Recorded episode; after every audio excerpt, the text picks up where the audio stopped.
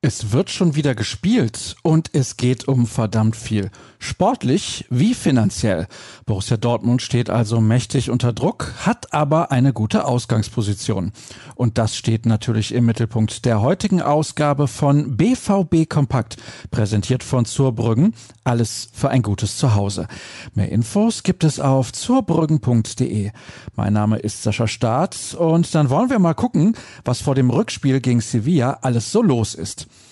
Wir starten mit den wichtigsten Aussagen der Pressekonferenz und bekannt ist, dass Jaden Sancho einige Wochen ausfallen wird. Bei Rafael Guerrero und Gio Reyna sieht es ein bisschen anders aus. Hier hat er den Terzic noch Hoffnung. Bei den beiden ist es eher eine Frage von Tagen. Da müssen wir gucken, wie viele es sind. Wir werden uns das morgen nochmal im Training ansehen. Vielleicht reicht es. Erling Holland stand heute wieder mit uns auf dem Trainingsplatz. Dem geht es soweit ganz gut.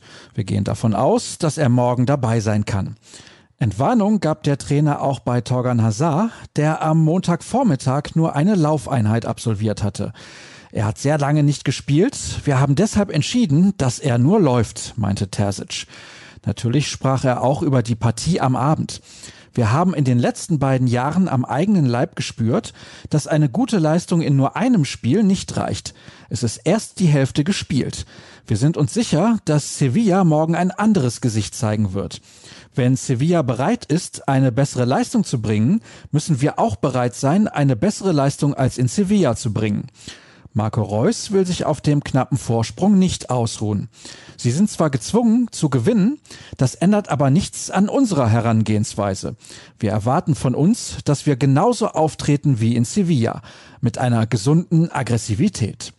Nur halbwegs zum Thema wurde, dass der DFB den Kapitän nach dessen Kritik am Schiedsrichter nach dem Spiel bei den Bayern ermahnte. Die Äußerungen hätten ihn noch nicht erreicht, ließ Reus verlauten.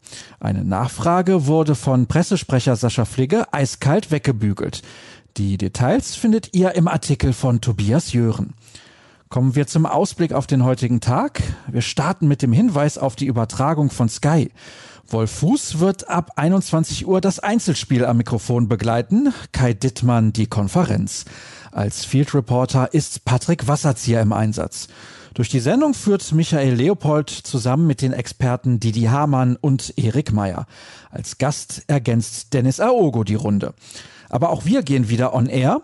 Unsere Live-Show startet um 20 Uhr und ich begrüße dann unseren Reporter Jürgen Kors, der für uns aus dem Stadion berichtet. Außerdem im Angebot die Analyse in der Halbzeitpause und Nachschlusspfiff. Immer lesenswert sind übrigens unsere 09 Fakten, die Marvin Hoffmann in mühsamer Kleinarbeit herausgesucht hat. Wusstet ihr zum Beispiel, dass Borussia Dortmund zum 15. Mal an der Champions League teilnimmt? Den Fleiß des Kollegen dürft ihr gerne honorieren und ihm bei Twitter folgen. Sein Handel lautet maho-sport der unserer Redaktion bekanntermaßen rnbvb und meiner Etzerscher Staat. Alles weitere erfahrt ihr auf ruhrnachrichten.de und das rund um die Uhr. Viel Spaß beim Spiel, auf den Einzug ins Viertelfinale und bis morgen. Tschüss zusammen.